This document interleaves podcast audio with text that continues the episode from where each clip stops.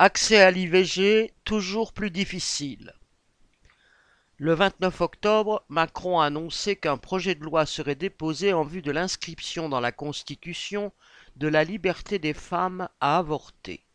La remise en cause du droit à l'avortement par la Cour suprême des États-Unis en juin 2022 a poussé des associations féministes à vouloir inscrire ce droit dans la Constitution française. Aujourd'hui, Macron en reprend l'initiative. Mais la difficulté principale vient des conditions matérielles qui s'imposent aux plus de 200 000 femmes ayant recours chaque année à l'IVG. Il y a de moins en moins de centres de planning familial, de maternités où se pratiquent ces actes. Des médecins imposent parfois jusqu'à trois rendez-vous aux femmes pour un avortement médicamenteux, alors qu'un seul devrait suffire.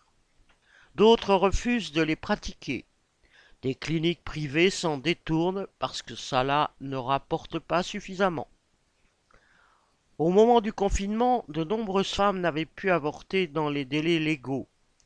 La loi, au départ provisoire, a finalement permis de porter le délai légal de 12 à 14 semaines.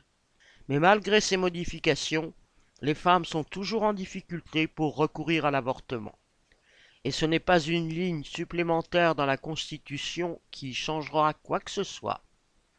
Inès Rabat